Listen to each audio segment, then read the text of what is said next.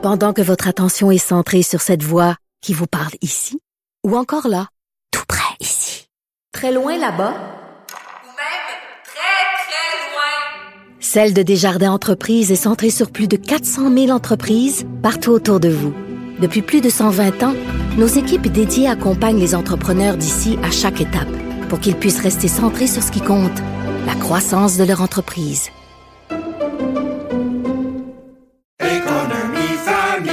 Ici Ricardo. Et Émilie, marchand d'IGA. On a envie de vous inspirer à bien manger. À moins de 5 la portion. Suffit de repérer les produits valeurs sûres et de les cuisiner avec une de nos recettes. Les valeurs sûres, c'est bien pensé, hein? Bien sûr! Détails sur IGA.net.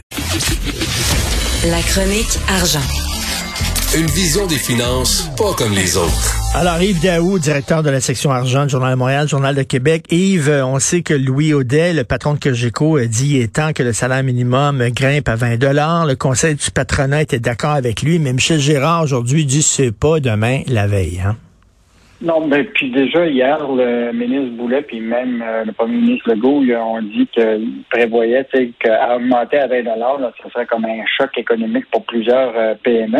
Mais ils ont quand même reconnu que c'est sûr qu'à 13 dollars 50 là, c'est c'est pas suffisant. donc même le ministre Boulet disait hier, c'est que ce qu'il vise là, c'est que ce soit 50 du salaire moyen euh, au Québec. Alors, si le salaire moyen est à 28,50 actuellement au Québec, 50% de ça, ça ferait en sorte qu'il faudrait l'amener à 14 et quelque chose. Donc, ça veut dire que c'est un dollar. Tu sais, comme il disait, on est prêt à regarder un hausse importante du salaire, euh, mais il vise peut-être un dollar ou deux, là. Euh, mais un dollar serait le ramener à leur ratio de 50% si le salaire moyen au Québec de l'heure est 28,50. Donc, il euh, ne faut pas s'attendre que ce soit 20 de l'heure. Mais ce qui est intéressant dans la, chronique de Michel Girard ce matin, c'est que il, dit actuellement que beaucoup d'entreprises euh, obtiennent des subventions, là, les fameuses mhm. subventions salariales qui montent à 100 milliards. Puis cette subvention salariale-là donnait des prestations hebdomadaires pour les employés de 8,47 euh, par, par semaine, ce qui équivalait à 24 et 20 pour une semaine de 20, 35 euh, heures. Donc, quand le gouvernement subventionnait déjà les emplois, il était prêt à payer pas mal plus élevé que le salaire minimum.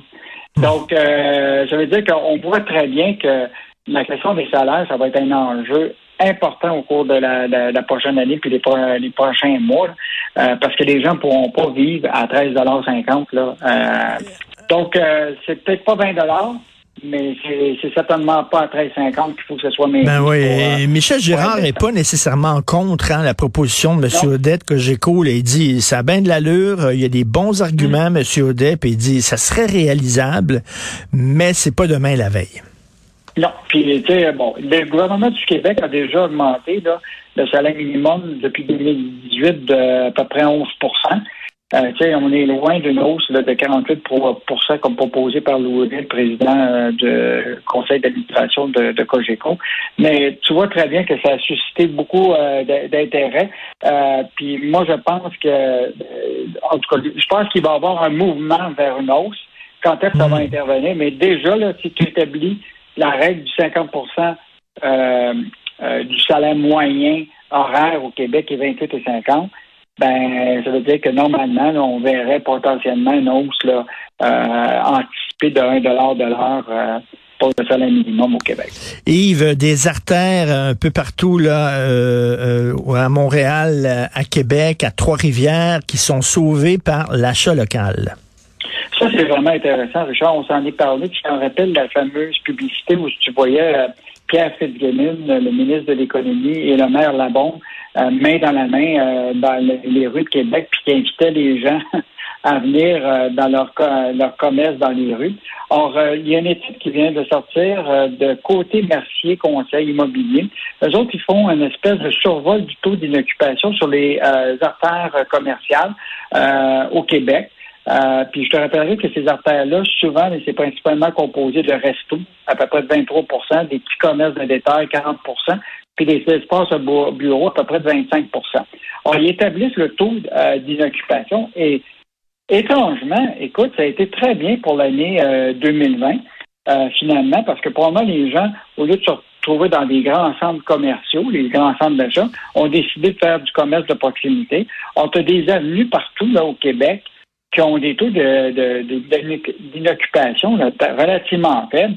Euh, écoute, la rue Jarry, c'est 0% euh, Il y a des cas où la rue Masson, c'est 0,8 euh, mais évidemment, il y en a d'autres qui sont très affectés, qui est la rue Saint-Denis, écoute, qui atteint un taux d'inoccupation de 10,6% Mais ça, ça m'étonne parce que, tu sais, la rue Saint-Denis, c'est en plein plateau Mont-Royal. S'il y a des gens qui font de l'achat local, c'est bien les gens du plateau. Ils se déplacent à vélo, ils se déplacent à pied. Comment ça se fait que la rue Saint-Denis euh, souffre autant? Ben, écoute, on a parlé à euh, une propriétaire d'un magasin, là, sur la rue Saint-Denis. Et elle, elle estime actuellement que la piste cyclable, c'est un coup de, couteau euh, final pour nous autres parce que ah, souvent, tu as des gens de l'étranger, ou pas de l'étranger, mais hors de Montréal qui viennent, puis tu peux pas stationner nulle part. Fait qu'ils oublient ça.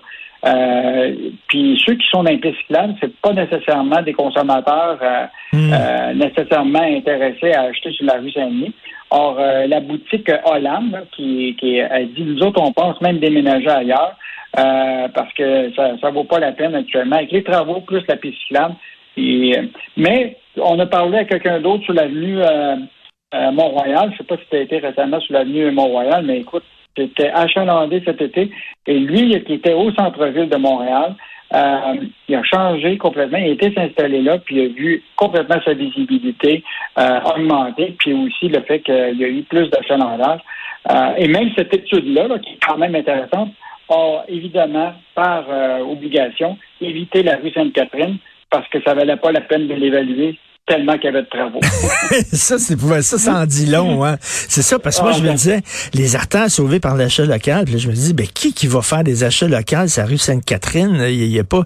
Et là, je lis, puis effectivement, ils ont même pas pris en considération la rue Sainte-Catherine parce qu'il y a tellement de Christie de travaux. Écoute, ils ont dit, ça vaut pas la peine. Non, mais ça, ça doit être épouvantable, les commerçants sur Sainte-Catherine.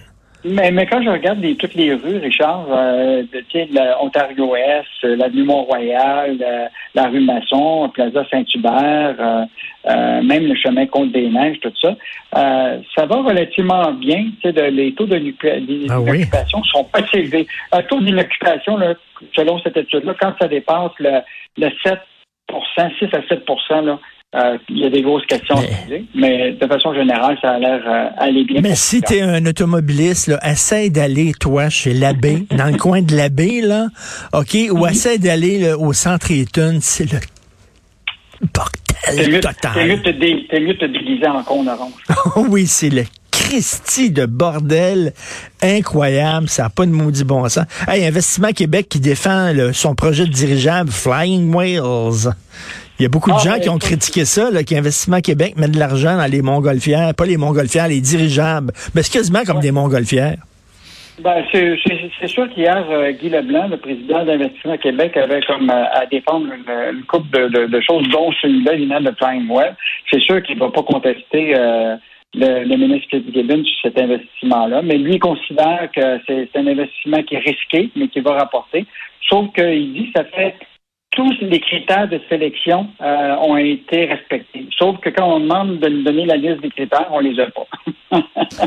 ça fait que, ça, fait, ça c'est toujours ça. Peut-être un comité des risques, mais puis on leur demande, mais c'est quoi le risque que les Québécois prennent? Mais euh, ça, ils, ils veulent pas nous l'expliquer parce que c'est euh, de données confidentielles privées. Fait que on a de l'argent public, mais on peut toujours pas savoir c'est quoi les risques que les Québécois prennent dans ce projet-là. Euh, ben, tu sais, je comprends pas ça. C'est notre argent. Puis tu sais, souviens-toi, euh, je pense c'est François Legault qui avait dit que son gouvernement serait un des plus transparents là. Et euh, c'est notre argent. On veut savoir comment ils utilisent notre argent. Puis là, non, c'est secret. On n'a pas accès aux informations. Il n'y a pas juste Investissement Québec, tu la caisse de dépôt, tu sais, dans White Star Capital, là. Euh, on a demandé, ils ont bon, Investissement Québec a mis 25 millions, le Fonds de solidarité, puis la Caisse de dépôt a mis aussi des millions, et la Caisse de dépôt a refusé de nous dire combien de millions ils mettaient dans Wistar. Euh, donc, euh, tu sais, on, a beau dire qu'on est transparent, mais la réalité, là, souvent, là, c'est facile de soulever l'idée que ah ben c'est parce qu'il y a des c'est des données privées puis confidentielles